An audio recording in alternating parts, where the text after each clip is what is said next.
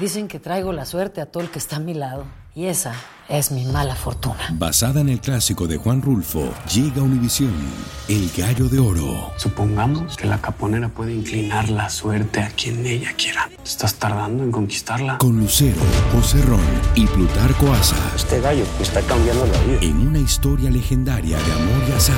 No trates de cambiarme, no lo vas a lograr. El Gallo de Oro, gran estreno miércoles 8 de mayo a las 9 por Univisión. Univisión Reporta es un podcast de euforia. La frustración agobia a miles de migrantes venezolanos que tras superar la odisea de llegar a Estados Unidos por la frontera están siendo devueltos a México. El gobierno de Joe Biden puso en marcha un programa para frenar la migración de venezolanos hacia Estados Unidos. Las autoridades estadounidenses quieren dejar muy claro que ya no podrán entrar de forma irregular al país. La medida cambió el destino de miles de inmigrantes que ahora se enfrentan a un futuro de verdad muy incierto.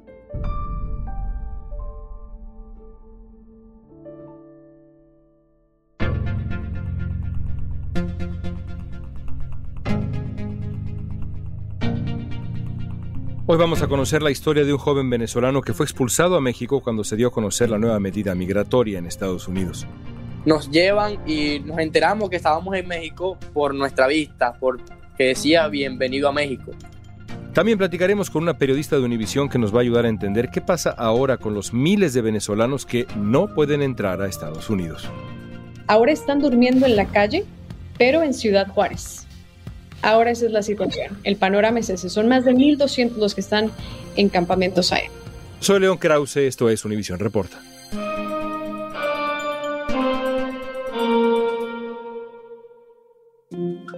Mi nombre es Julio César Cardoso Bautista, tengo 18 años, soy de Maracay, Venezuela, Estado Zulia. Yo estudiaba el 6CPC, yo salí de bachiller y me quise meter en la escuela policial 6CPC y bueno, no terminé ya por cuestiones económicas.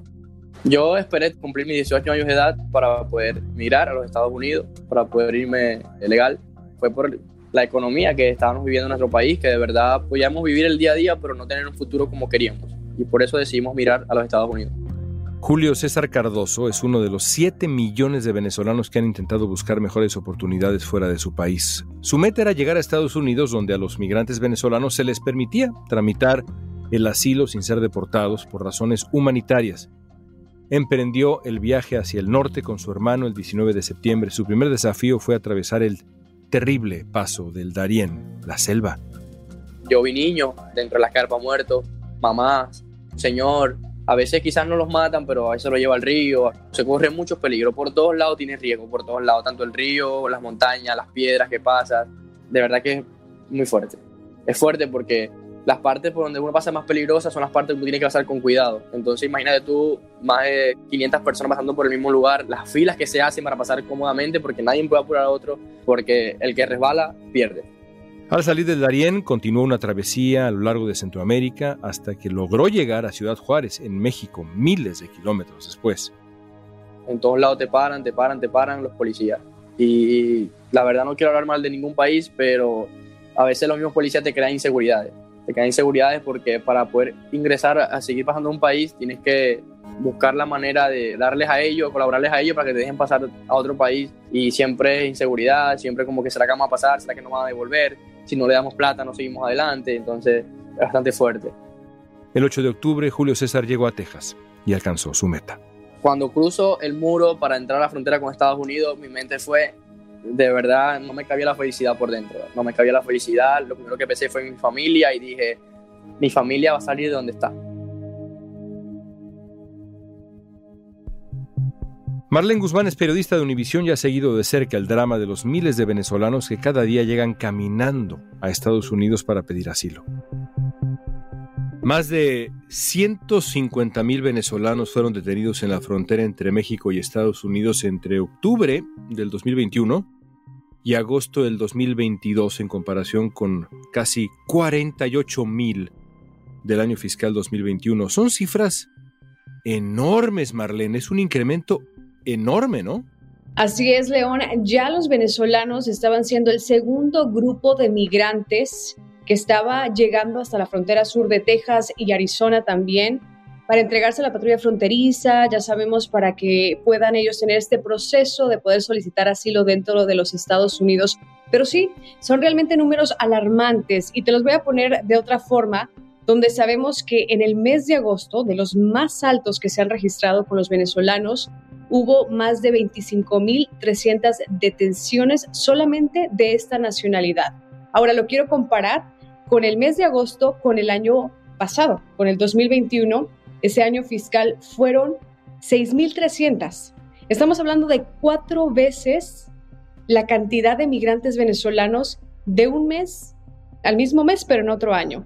Ahora, también la diferencia es de un 43% del mes de julio al mes de agosto.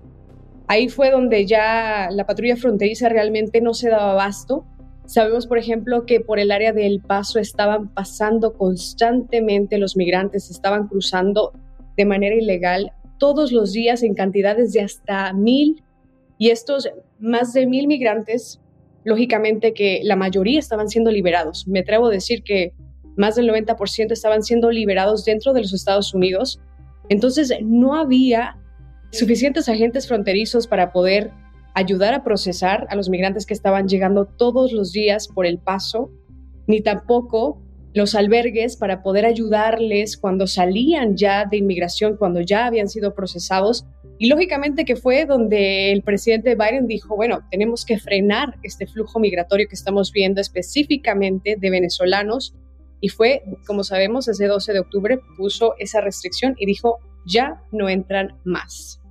Creo que es importante entender bien cómo llegan a México la mayoría de los venezolanos cuál es la travesía que enfrentan la mayoría de venezolanos. Es importante subrayar el largo camino que siguen. ¿Podrías describirnos, digamos, en términos generales, cómo llegan miles de estos venezolanos a México y posteriormente, evidentemente, a la frontera norte de México, sur de Estados Unidos? Pero ¿cómo llegan a México?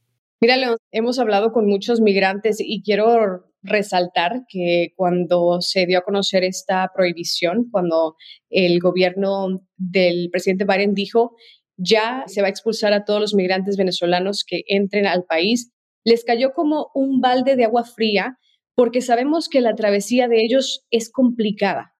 Y digo de los venezolanos porque ellos siempre nos cuentan sobre lo que pasa su experiencia realmente traumatizante por la famosa selva del Darién. Ya después en México, lógicamente, que es difícil cuando ya tratan de ingresar por el sur de México, donde también lógicamente que no les dan la bienvenida porque sabemos que muchos de ellos pues vienen con el estatus irregular y sabemos que México solamente otorga ciertos permisos para transitar libremente dentro del país por ciertos días y no a todos se los da. Y lógicamente que también hay muchas travesías que ellas las pasan caminando y ya llegan acá y, por ejemplo, sabemos que por el área de Eagle Pass había sido un área muy, muy cruzada por migrantes venezolanos, pero con la crecida del río, con la corriente, se estaban ahogando venezolanos todos los días, León. Era una situación realmente preocupante hasta que ellos mismos, porque ellos se van comunicando entre sí, y ellos mismos se dieron cuenta que el acceso era más fácil por el área del paso, donde realmente el río no lleva mucha agua, es bastante bajito. Cuéntanos qué ha sido para las ciudades fronterizas, algunas de ellas, por cierto, y hay que subrayarlo también, son ciudades que no tienen enormes recursos, al contrario, enfrentan retos también muy importantes, económicos y sociales. ¿Qué ha sido, por ejemplo, para el paso la llegada de miles de migrantes venezolanos? Era bastante preocupante, lógicamente, para la ciudad del Paso porque no tienen los recursos para poder ayudar a tanto migrante. O sea, te estoy hablando de más de 1.200 que estaban recibiendo día a día. Y esto es, lógicamente, que muchos de ellos no se quedan a dormir en estos albergues, pero sí es proveerles alimento, es poder ayudarles de cualquier forma. Y por ejemplo, hace unos meses vimos la situación bastante crítica de que los migrantes estaban durmiendo en las calles, en las calles del Paso, porque los estaban liberando y no tenían los recursos para seguir su camino no tenían el dinero para irse a otra ciudad, a otro estado y entonces establecerse y comenzar esa nueva vida que tanto vienen a buscar aquí a los Estados Unidos. Además, en muchísimos casos, Marlene, en muchísimos casos A diferencia de otras comunidades migrantes, como la comunidad centroamericana, mexicana, incluso cubana, no tienen familiares en Estados Unidos. Es decir, cuando dice seguir su camino, pues en muchos casos es quizá ir a encontrar a un amigo o en muchísimos otros casos a nadie. Son migrantes de primera generación a diferencia de todas las otras comunidades que hemos descrito. Tal como lo mencionas, y eso es lo bastante difícil porque llegan aquí realmente a su suerte, porque no tienen familiares que les den ese apoyo y a veces tienen conocidos, pero ya cuando llegan aquí les dicen, no, ya no te voy a recibir entonces, se quedan en la calle, no tienen ya dónde ir. Y sí tienen algunos de ellos una meta, dicen, ah, yo quiero ir para Miami, quiero ir para Nueva York, pero no tienen ni siquiera el dinero para llegar hasta allá. Ahí es donde la ciudad estaba entrando con estos recursos. También, lógicamente, hemos visto por parte del gobierno de Texas que también lo ha hecho, pero de la manera no más prudente o más correcta. Pero ahí, por ejemplo, la ciudad estaba ayudando a estos migrantes, algunos a llevarlos a hoteles, pero no se puede llevar a todos, eran demasiados. Y otros también a poder trasladarlos en autobús hasta otras ciudades y de ahí pues entonces que ya empezaran ellos su camino, su nueva vida, ¿no? Pero realmente fue muy preocupante porque vimos una presión muy fuerte en la ciudad del Paso y también los migrantes que estaban durmiendo en la calle, o sea, era muy preocupante la situación. Y te quiero contar ya brevemente también que Ahora están durmiendo en la calle, pero en Ciudad Juárez. Ahora esa es la situación. El panorama es ese. Son más de 1.200 los que están en campamentos ahí.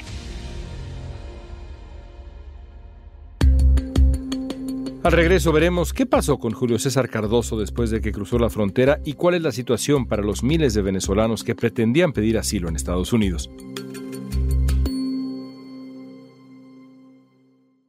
Dicen que traigo la suerte a todo el que está a mi lado.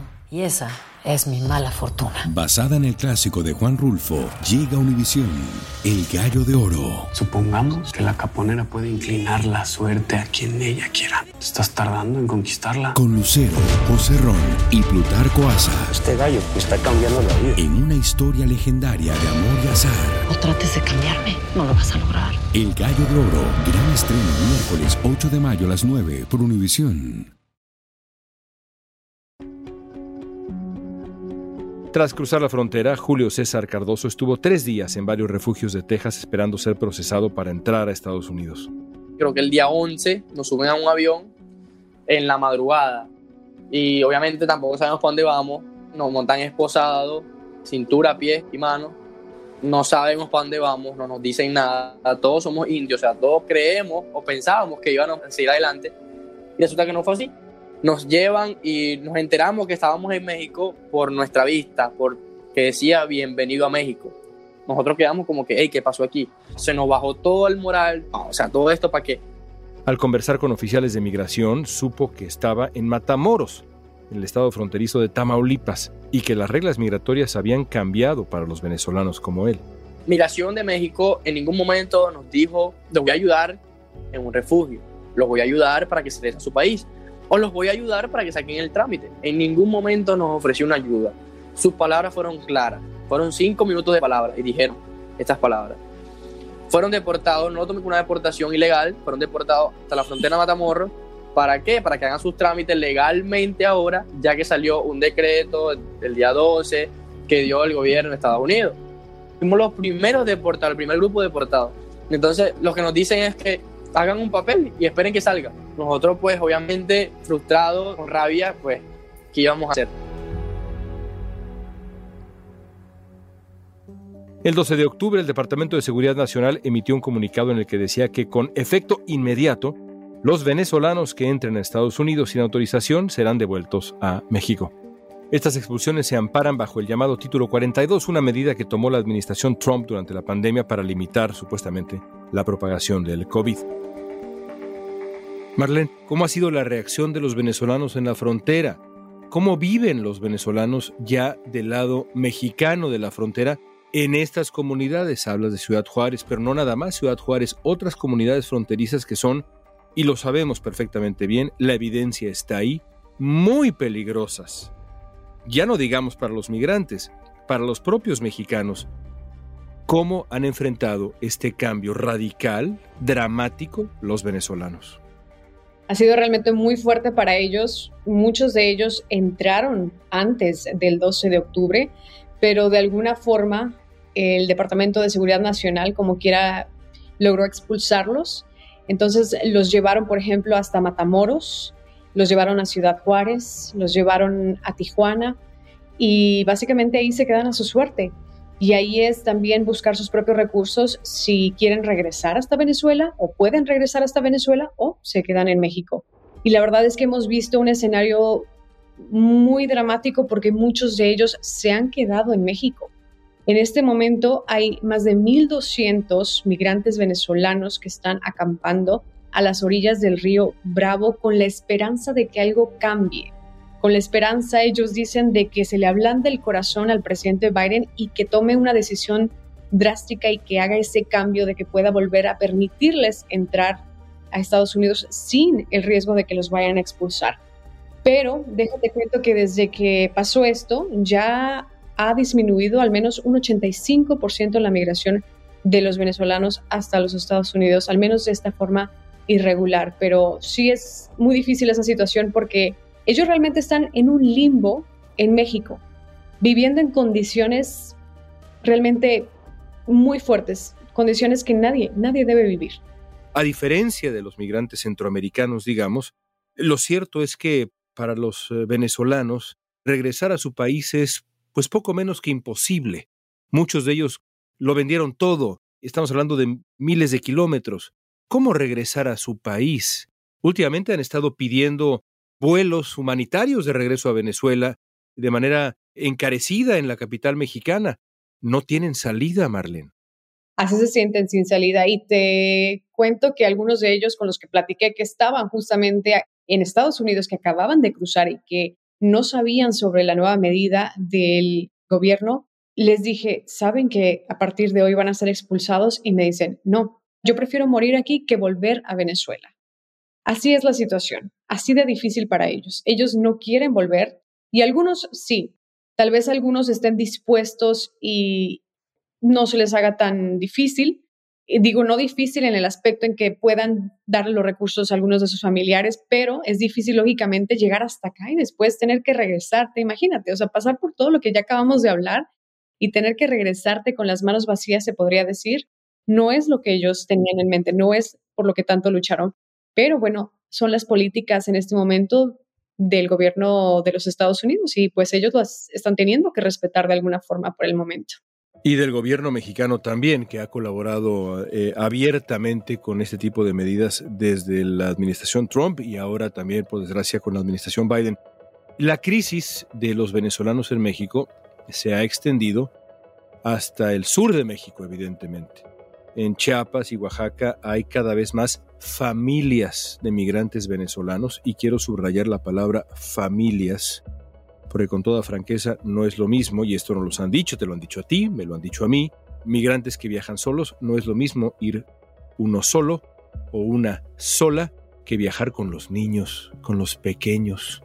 Y ahí están en Oaxaca, ahí están en Chiapas, ahí están en otras partes de México durmiendo en las calles familias venezolanas, Marlene. Es una crisis que se extiende ya va más allá de la frontera norte de México. Así es, todavía en este momento hay miles, miles que ya venían en camino para acá cuando se dieron cuenta de estas nuevas medidas y están allá varados básicamente, están sin saber qué hacer. Aunque también te cuento que cuando empezaron a expulsar a los migrantes venezolanos, por ejemplo, en áreas como Piedras Negras, donde no quieren a los migrantes, te soy sincero, o sea, el gobierno ha sido muy enfático en que no quiere ahí a los migrantes y lo que hacen es que facilitan el transporte en autobuses hasta el interior de México y están por allá varados y, sin saber qué hacer. Ya muchos no han estado avanzando para acá porque dicen pues no tiene sentido, ¿no? No hay forma de ingresar a los Estados Unidos. Además de la crisis que se ha presentado en puntos fronterizos como Ciudad Juárez y Piedras Negras, miles de venezolanos se han trasladado a la Ciudad de México, donde duermen en refugios y también en las calles, Muchos incluso se han instalado en las puertas de la Embajada de Venezuela en la capital de México, donde esperan recibir apoyo para regularizar su situación y quizá volver a su país. Se quejan dolorosamente del trato que reciben en México. El gobierno de México insiste, una y otra vez, en que protege a los migrantes. ¿El gobierno de México protege a los migrantes, Marlene? Mira, las versiones de los migrantes, por ejemplo, los que ahorita están en Ciudad Juárez, ellos están sorpresivamente, porque sabemos que Ciudad Juárez es una de las ciudades más peligrosas, las ciudades fronterizas en México, pero eh, por el momento ellos están agradeciendo la hospitalidad que les ha dado México, que realmente van y les ayudan, les dan comida, a pesar de que están viviendo en casas de campaña a las orillas, literalmente del río Bravo. ¿El gobierno o la gente y los albergues? la gente y los albergues. Vamos a aclarar. La ciudad de Matamoros, frontera con Brownsville, el refugio de la Iglesia Católica ya ha comenzado a recibirlos. Es importante destacar que sí fueron recibidos en algunos albergues, sin embargo les anticiparon que solamente podrían estar dos o tres días ya que no hay pues cupo y tampoco hay condiciones económicas para que se mantengan en estos albergues muchos días.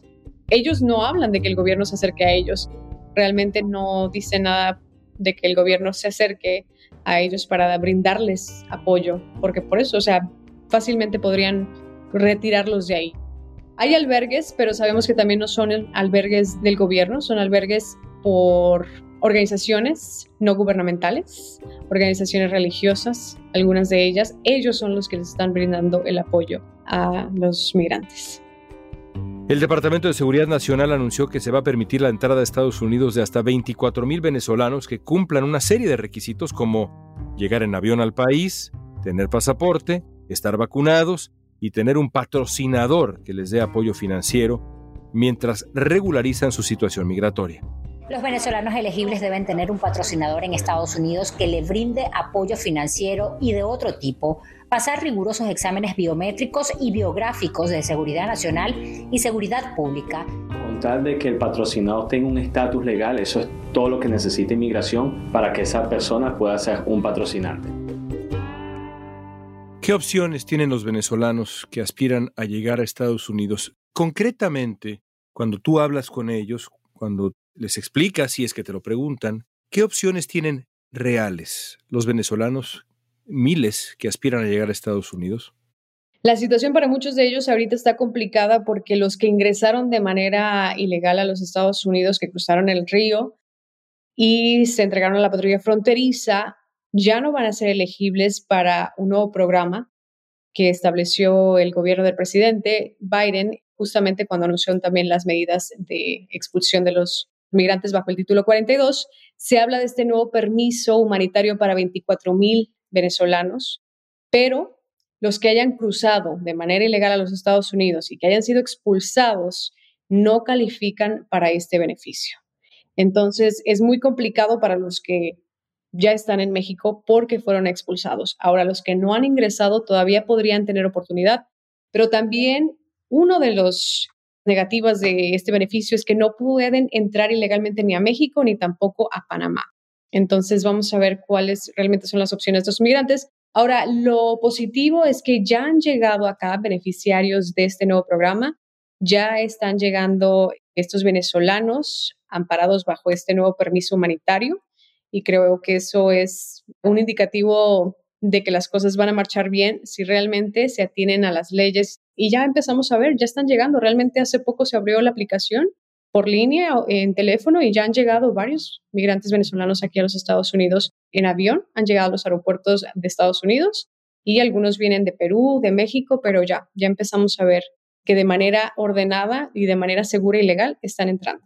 Por último, Marlene, te pregunto esto, si en este momento nos está escuchando alguien en Venezuela o alguien que ya haya dejado Venezuela, que sueña con eh, venir a Estados Unidos, sueña con solicitar asilo, sueña con emigrar a Estados Unidos y nos está escuchando, conociendo como conoces el proceso migratorio, la situación actual, ¿qué le dirías a esa hipotética persona que podría estar escuchándonos en este momento? Que se informen, que todo el tiempo realmente estén al tanto de las nuevas noticias, de todo lo que está cambiando con la inmigración para los venezolanos en particular y que no se arriesguen. Realmente me ha tocado hablar con familias de jóvenes que han muerto cruzando el río. Estaban a solo pasos de llegar a los Estados Unidos y la corriente se los ha llevado, mueren ahogados. Realmente es un riesgo enorme y también que ahora que está este nuevo beneficio de forma legal, que lo hagan así, que traten de hacer todo de una forma en que puedan estar en este país más seguros. Porque, como te digo, o sea, estamos viendo a los que llegan y que duermen en las calles, no tienen dónde vivir. Es muy dura la situación. Y muchos incluso dicen, bueno, esto no era lo que pensaba del sueño americano. Es la dura realidad a la que se enfrentan cuando ya llegan acá a los Estados Unidos. Entonces realmente es mejor hacerlo a través de este proceso que es más ordenado y más seguro para ellos. Marlene, siempre un placer platicar contigo. Gracias a ti por el espacio y por la oportunidad de hablar por este tema que es bastante importante para nuestra gente en estos momentos.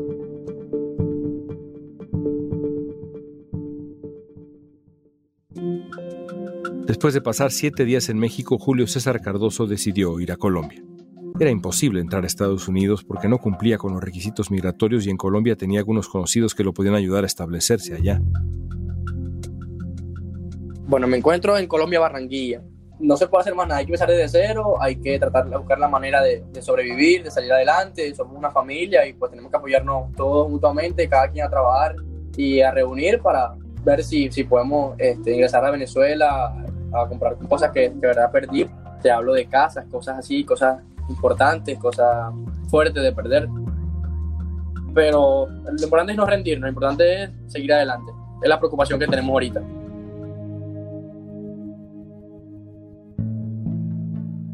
La Oficina en Washington para Asuntos Latinoamericanos, WOLA, calificó como decepcionante el enfoque de Estados Unidos y México para tratar la migración venezolana que busca protección.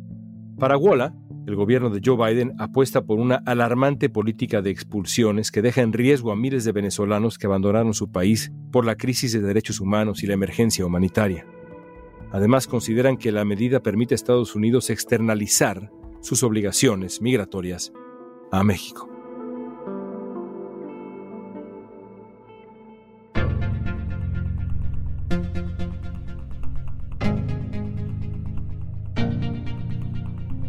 Esta pregunta es para ti. ¿Qué debe ocurrir con los miles de venezolanos que están ahora en México esperando llegar a Estados Unidos en condiciones muy complicadas? Usa la etiqueta Univisión Reporta en redes sociales y danos tu opinión en Facebook, Instagram, Twitter o TikTok. Escuchaste Univisión Reporta. Si te gustó este episodio, síguenos, compártelo con otros. En la producción ejecutiva, Olivia Liendo. Producción general, Isaac Martínez. Producción de contenidos, Mili Supan. Asistencia de producción, Francesca Puche y Jessica Tobar. Booking, Soía González. Música original de Carlos Jorge García, Luis Daniel González y Jorge González. Soy León Krause. Gracias por escuchar Univisión Reporta.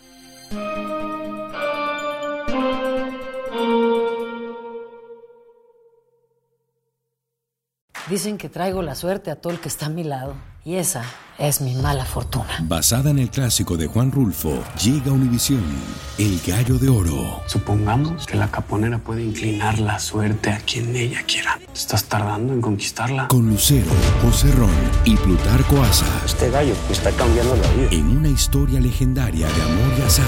No trates de cambiarme, no lo vas a lograr. El Gallo de Oro, gran estreno miércoles 8 de mayo a las 9 por Univisión.